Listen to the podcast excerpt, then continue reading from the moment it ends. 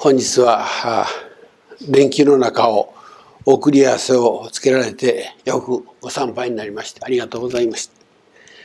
えー、祝詞の中でも創造されましたように初代坂根先生のちょうど没後100年が今年になりました今年はご本部では教祖30年それからご案内の通り金城教会では100布教120年。そして坂根先生の100年という記念祭式年祭が重なりまして、えー、先だって、えー、ご本部からナンバー2ぐらいの方がお見えになりまして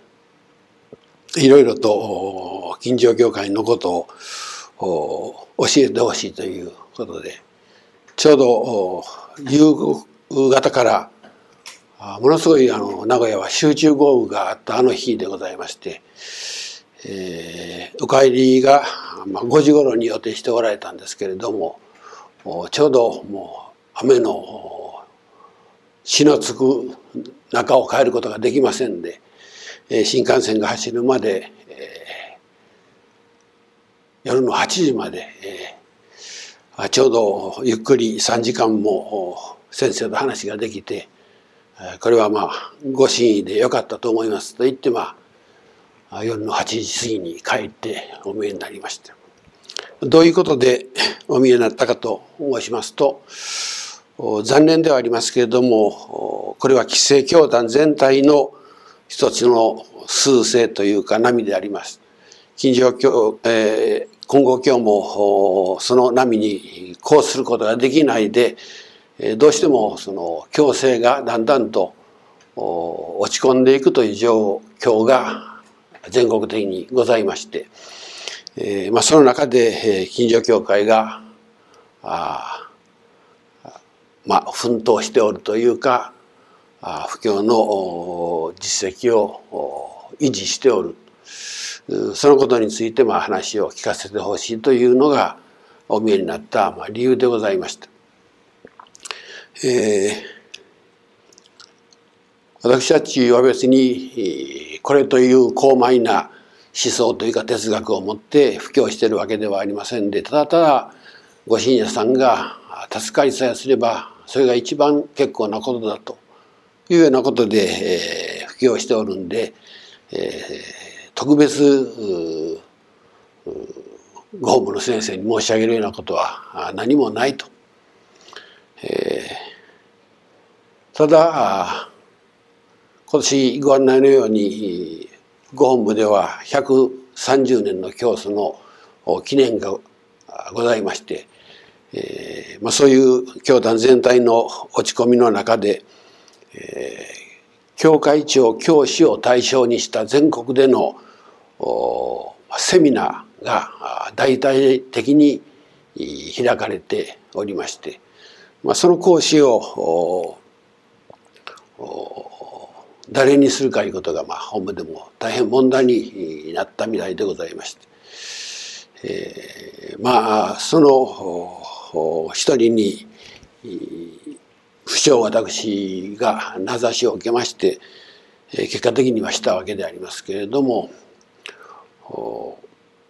そのセミナーの講義録をもとに文章をまとめてこの本部の130年の記念祭に記念誌として発行したいという趣旨の申し出がありまして、えー、まあ老衆を晒すというか今更四十超えた私が、えー、もうこのままあ黙って静かに地方で細々とご用させてもらったらそれでええと思っておりましたのにご本部の方も言い出したら聞きませんのでもうこの夏は特に今暑い中でありましたけれどもその講義録をもとに200ページぐらいの本を書き上げることになりまして、えー、おかげで今犯罪があったら私の指紋がつかないぐらいに人差し指の指紋がなくなるぐらいの筆を取ってもう暑い中を、まあ、書き上げまして、まあ、今印刷の方に回っておるというようなことでありますが、えー、先ほど申しましたように特別なことを申しておるわけでもなければしておるわけでもないただただあご信者さんが助かっていけばそれでもう十分であると思う。で今日あのお届けをされた方に黒い細長い記念碑を差し上げましたけれどもこれはまあ初代の坂根先生と私たちがこうやってご縁をいただいて近所教会で、ええー、信心ができる、まあ、その語呂合わせではありませんけども橋渡しの大きな役をしてくださったのが坂根先生。そのおかげで私たちが信心をしておかげをいただいておるということもありまして、えー、ホームの先生と話をしておる時に私はあの信者さんに、えー、おかげを受けたいなら一生懸命お参りをせえとか立ち行きたいなら何もかも捨てて御用をせえとかお供えをせえとかそういうことは一切言わない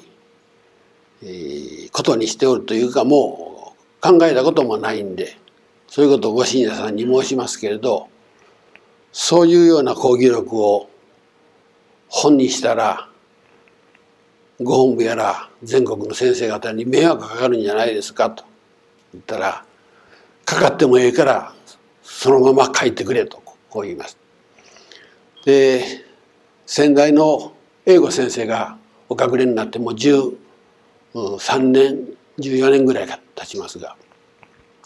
先生が晩年に私と話をしておりました時に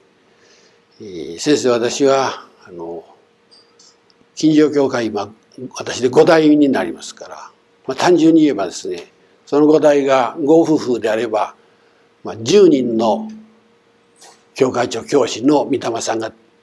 できるわけです。で100年経っておりますと毎年今年は初代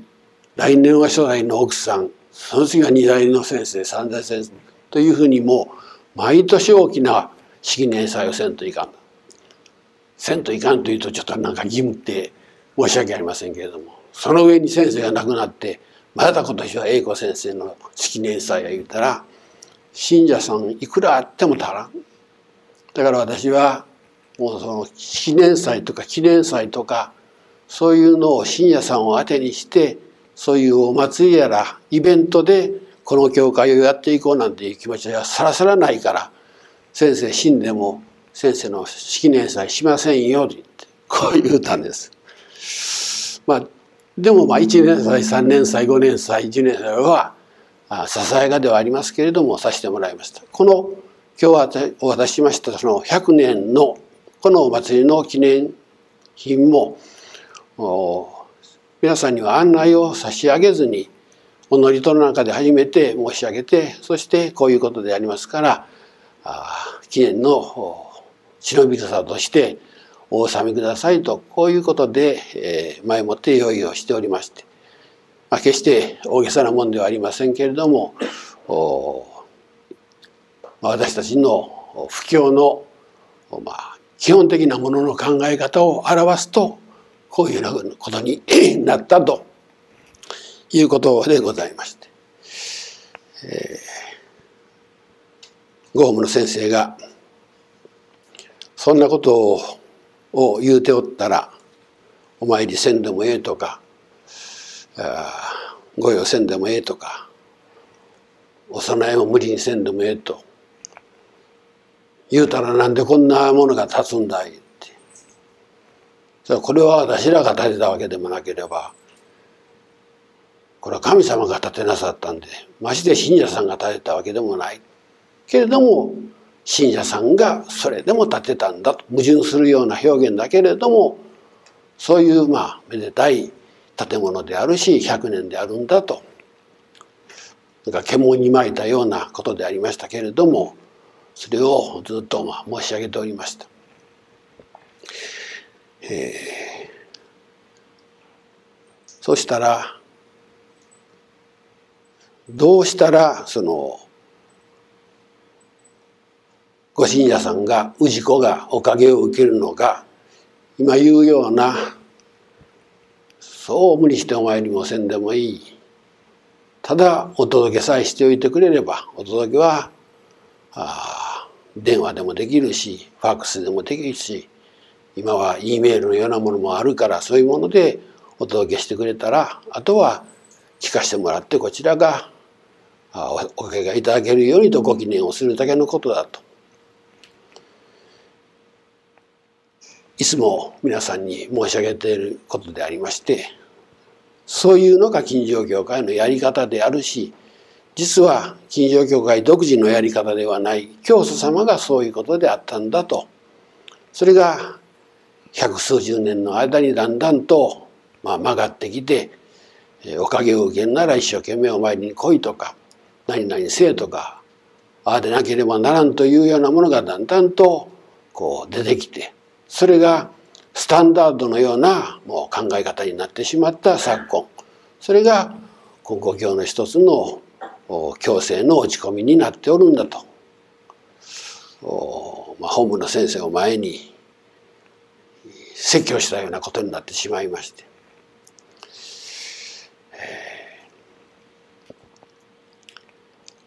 今日は御霊祭りでありますから御霊様のお話と近所教会のそういう布教の哲学といいますか信念を関わらしてお話を申し上げますが私が今年71歳になりまして28.58歳と半分ぐらいの時に近所教会に来させてもらいました。そして、えー、45歳の時にこの教会が前の古いお日の前からこの教会が建ったわけですけどもその17年間まあ自慢をするようなことではないんですけれどもこれはまあ御霊様のお引き寄せといいますか矢ごとのお参りがだんだんとこう日産になっていきましてずっと矢ごとにお参りをさせてもらいました。かというて皆さんにお墓に日産せということでも決してないこれはまあ自分が勝手に御霊様に導かれてお参りしただけのことなんであります。えー、そうしたあまあ姿が旦那と名古屋のほかほかの教会のまあ噂というか評判になりましてある先生はそのことをああれは奥林の若先生が、まあ、パフォーマンスでやってることでお道はそういう奥月にお参りせんといかんというような競技でも何でもないんだからというようなことでまあ確かにそうでありますけれども私は信心というものの私が進み進めたいと思う信心の中にどうしても親子とに行かなければならんという必然性が私の中にありましたもんですから別にあの苦をすることもなしに毎日お参りをしておりました。そうすると見教えにこういうのがありますね。親先祖を大切にすれば代々繁盛させてやるという、まあ、見教えがあるんです。えー、長い文章をちょっと縮めておりますからこういうことになりますが親先祖を大切にすれば代々繁盛させてやるという見教えが教様のところにあるんです。でかかわらずも親先祖を大切にするのがどういう形をもってするのかこれもなかなか難しいことでありますけれどもそうやって日産をしておりましたらだんだんとその、まあ、特に私は近所教会の5代目の後継者として大阪から来たわけでありまして、えー、振り返ってみればこの教会は初代の先生が坂根二代三代四代は奥林ですけれどもここはあの血縁がなくて代々まあ途切れるべき運命の中で数々ずっとこう120年続いてきた教会ですね。あの同じ血縁であってもなかなか120年も続くというようなことはなかなか難しいんでありますけれどもこの教会は初代の先生は坂根あとは奥林。もう私は和田から奥林に変わったわけでありますけれど。もずっと血がつながっておらない。のにずっと代々波はありましたけれどもまあずっとこう繁盛してきた教会。その底辺には親先祖を大切にするという、まあ、一つのものの考え方がずっとありまして。私は英子先生からもそのことをずっと聞いておりましたのでもっと言えば英子先生が喜ぶようなことをすればそれが一番簡単なんだなとこう思いまして矢事に行きますと初代の先生の石碑が随分まあまあ石で言えばですね上中継があればあまり上等じゃない石が初代の先生の石碑その奥さんの石碑とこうあります。なんとなくこれを変えたいなでもこれには章が入ってるから変えるというわけにいかんのかなといろいろ思いましたけども、まあ、だんだん風化が激しくなってきまして。でまあ親先生とも相談してあれを変えさせてもらう。それから前のおお塚にはあの白木であの信奉者の奥付きと墨で書いた木のお墓が立ってこれがなかなかその成就できないで、えー、未完成のまましかも先生は親先生ですね英語先生はそれを自分の代で建てたいとこう思っておられたんですけれども私が来たアクル年に乳がんを患う。そのアクルアクル年に脳梗塞で倒れる。そのアクルアクル年もう3年ずつですね、えー、その脊椎の骨の側腕というかこう骨がこう曲がってくるような。ですからまあ私裸は見たことないんですけどもこういうふうにこう曲がってそれで着物が着られないように装束が着られなくなってしまったんですね。そうすると先生もまあ弱気になられたかそれは分かりませんけれども自分の代で一番大事な信奉者の奥付きが立つやろかという思いがずっとあられて。先生矢事で私あのだんだんと先生の弟さんである近所教会の後取りになるべき三清先生と話をしておるうちに 三清先生が「ああお前が立てろ」というようなあそういうまあお気づかせをいただきましたから何とか私させてもらいますのでその代わり尊女そこらにあるような奥付きではない。もう大体墓屋とも相談をしておりますのでというので今のある赤い石の信奉者の奥付きが立ちました。えー、あの奥付きが立ったと言いますけれどもあれはもともとあの土地はあの他の方の土地であったんですけどもこれも一生懸命のお願いしてもあのその持ち主の家がもう途絶えてしまっておったんですね。だから「ください」と言ったってどこにくださいと言ってそのお大師にお願いしに行ったらいいかわからないような状況でありましたけれどもこれもお願いをしておりましたらふっとある時にそれが分かりましてもうすぐにもうかけていってその関係の方にお願いをしたら「どうぞまあお使いください」と。まあ、ただでお使いではありませんので、えー、包むのを包んでそしてあれを手に入れたといいますか教会のものになってその上に奥継が立ったわけです。そういうようなまあ話をしておりましたらあのお父橋の先生が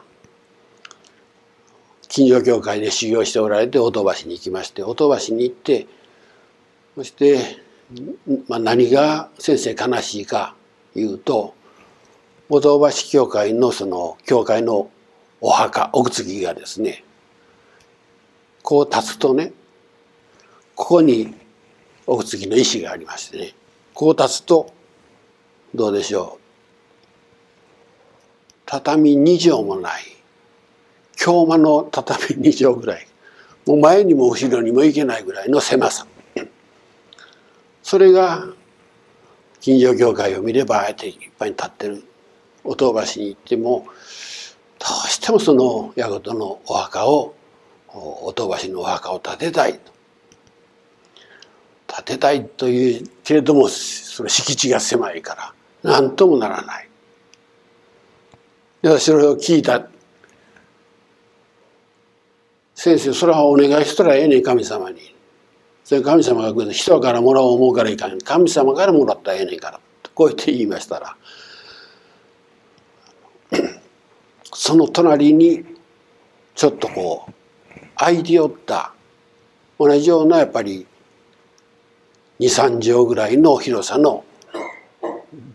墓地がありました。よう聞いたらその墓地をもう名古屋中のいろんな教会の先生がどうしても矢事ですから一番市内に近いからあの土地をどうしても手に入れたいと思ってその持ち主のところにもうみんながお願いに行っておられるけどもその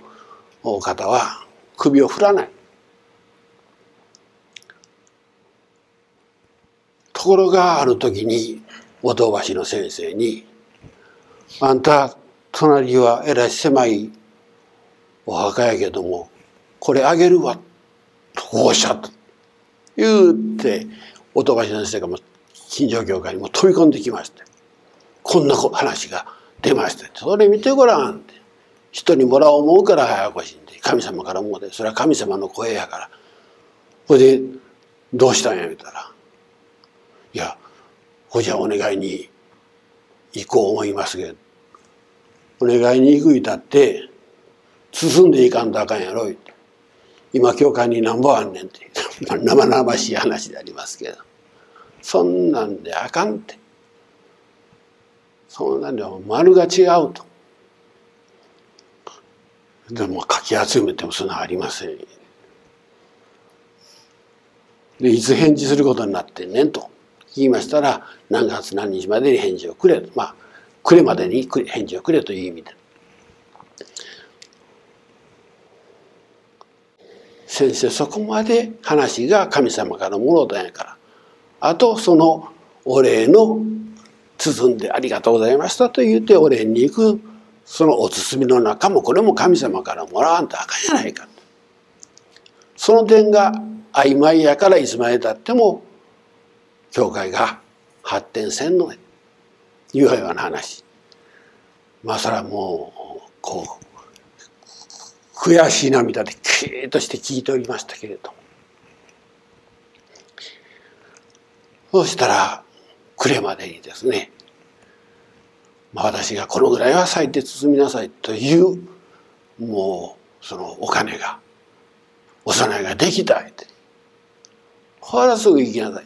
もうそれをそのその中にはあの当時ですからその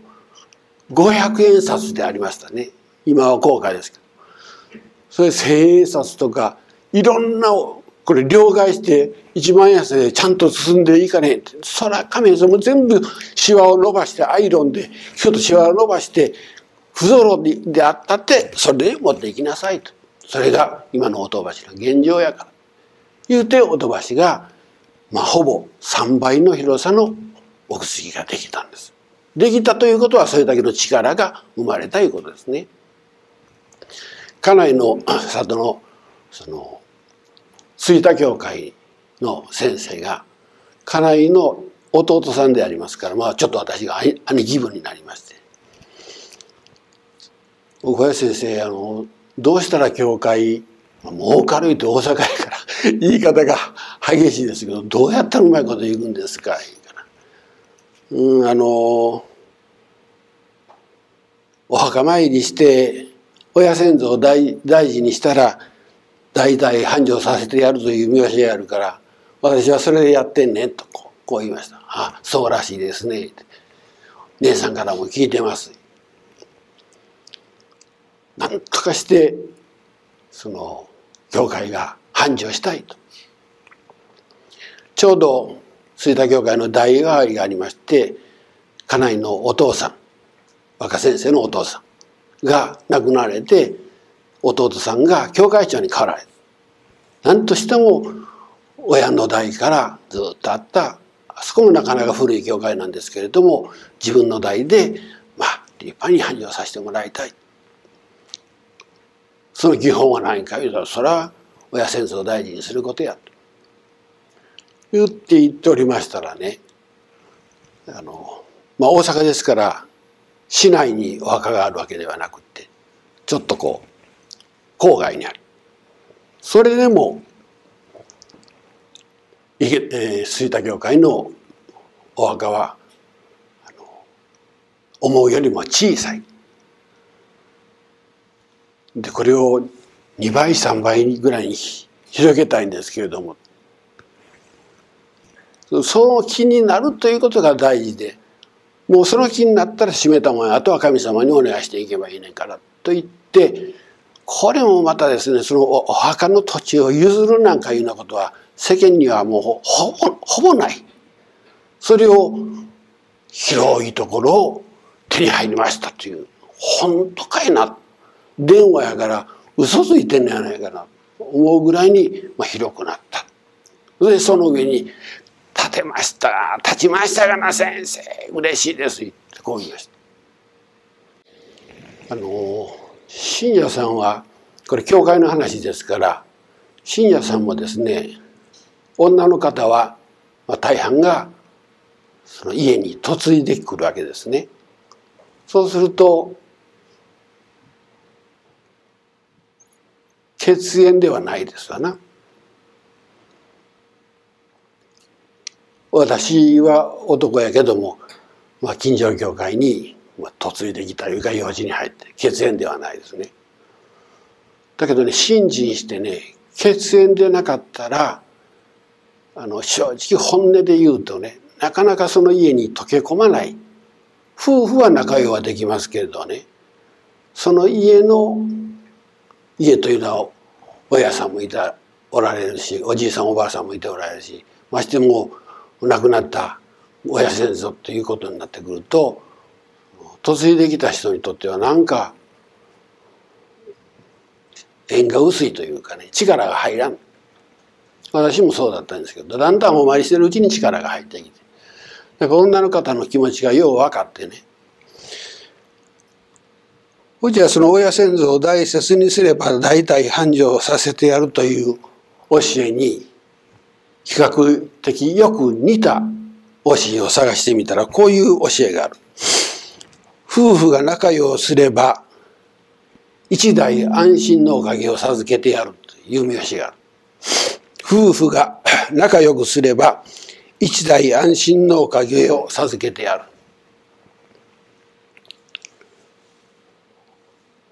夫婦が仲良くするというとですね、まあ、別に信心しなくても仲いい人もありましょうけれどもいろんな問題が次々に家庭の中に起こってきてそして私たちがご用意いただいて今こうやって信心してるわけですね。そうすると女の人の励みでその家がどうにでもなるというところがあるんですね。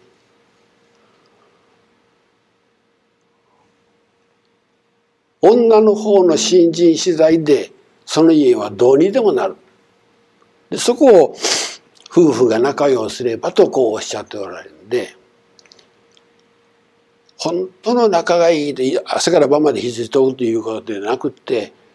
本当に仲良くなるその家を盛り上げて子供を繁盛に導いていこうとするにはやっぱり信心これを血縁と違って心縁というんです私はそう呼んでる私は金城教会の奥林家と血縁ではなかったけれどもやごとにお参りすることによってだんだんだんだんと血縁以上の信心の縁信縁をいただいたなと思う。そして時にはその血縁以上の濃い何か思いというものが湧いてきてそしてそれを新庄教会の立ち行きのために発展繁盛繁盛のためにモチベーションのそこに持っていって今日まで来たように、まあ、振り返ってみればそういうことであります。いつかも言いましたけれども近所教会がずっとベースとしてあホームの先生がね大体何を一番大事に奥林先生信者さんに説いておられますかっていうふうに聞かれましたのでね、まあ、ともかく経済が立ち行くということが非常に大切だと私は思っております。信頼と人間と出したとこういう信頼というのは経済それぞれの人間性もこれはおかげいただかんといかん健康のおかげもいただかんといかんけれどもこの信頼経済というもののおかげをどうしてもいただいてほしいとこれを中心にあの信者さんにまあ説いておりますとこう言いました。でまたこの経済の問題をおかげいただくいうのがですね人間同士の争いやらそういうのはちょっと話をしたらまあ仲良くなって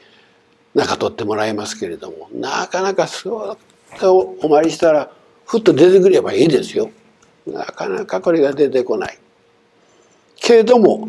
経済というのは非常に大切な問題で親孝行も経済がなかったらなかなかできないところがある。経済のおかげをいただかなければ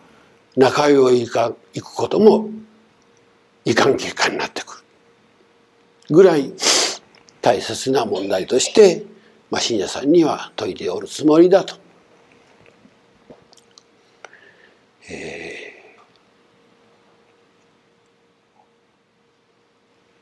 ー、28歳から45歳で教会を立つまでこの教会を建てる時にも歴代の先生特に三京先生からいろいろなヒントをお気づかせをいただいてああしたらいいじゃないかこうしたらいいじゃないかここはこうせよ。銀行融資の支払いのことももう決して信者さんをその当てにせんといてその水臭いことで言ってるんじゃなくって神様以外は誰も当てにしないというものをずっと貫いていった結果としてこれはまあ三京先生のヒントでありましたけれども今日このようにだんだんおかげをいただいてきた。それをまあ私が枯れないうちにああいうこと言いながら先生ああやってすぐ亡くなりはったなということにならんうちに次に伝えておかんといかんと思いますので教会長にもそのことを常々話をしてあんたが与えるところは神様以外になどこにもない。であんたが大切にするのは神様以外信者さんしかないと。そのことをよう頭に置いて腹に入れてご用したらええと。こういうふうな詩をまあしておるわけでございます。え今日は親先祖を大切にすれば代々繁盛させてやる皆さんのご家庭で言えば夫婦が仲良くすれば一代安心のおかげを授けてやるというところをもう一度信心の中のテーマに取り入れて今後の励みにしていただきたいとかように思わせてもらいます。どうぞよろしく。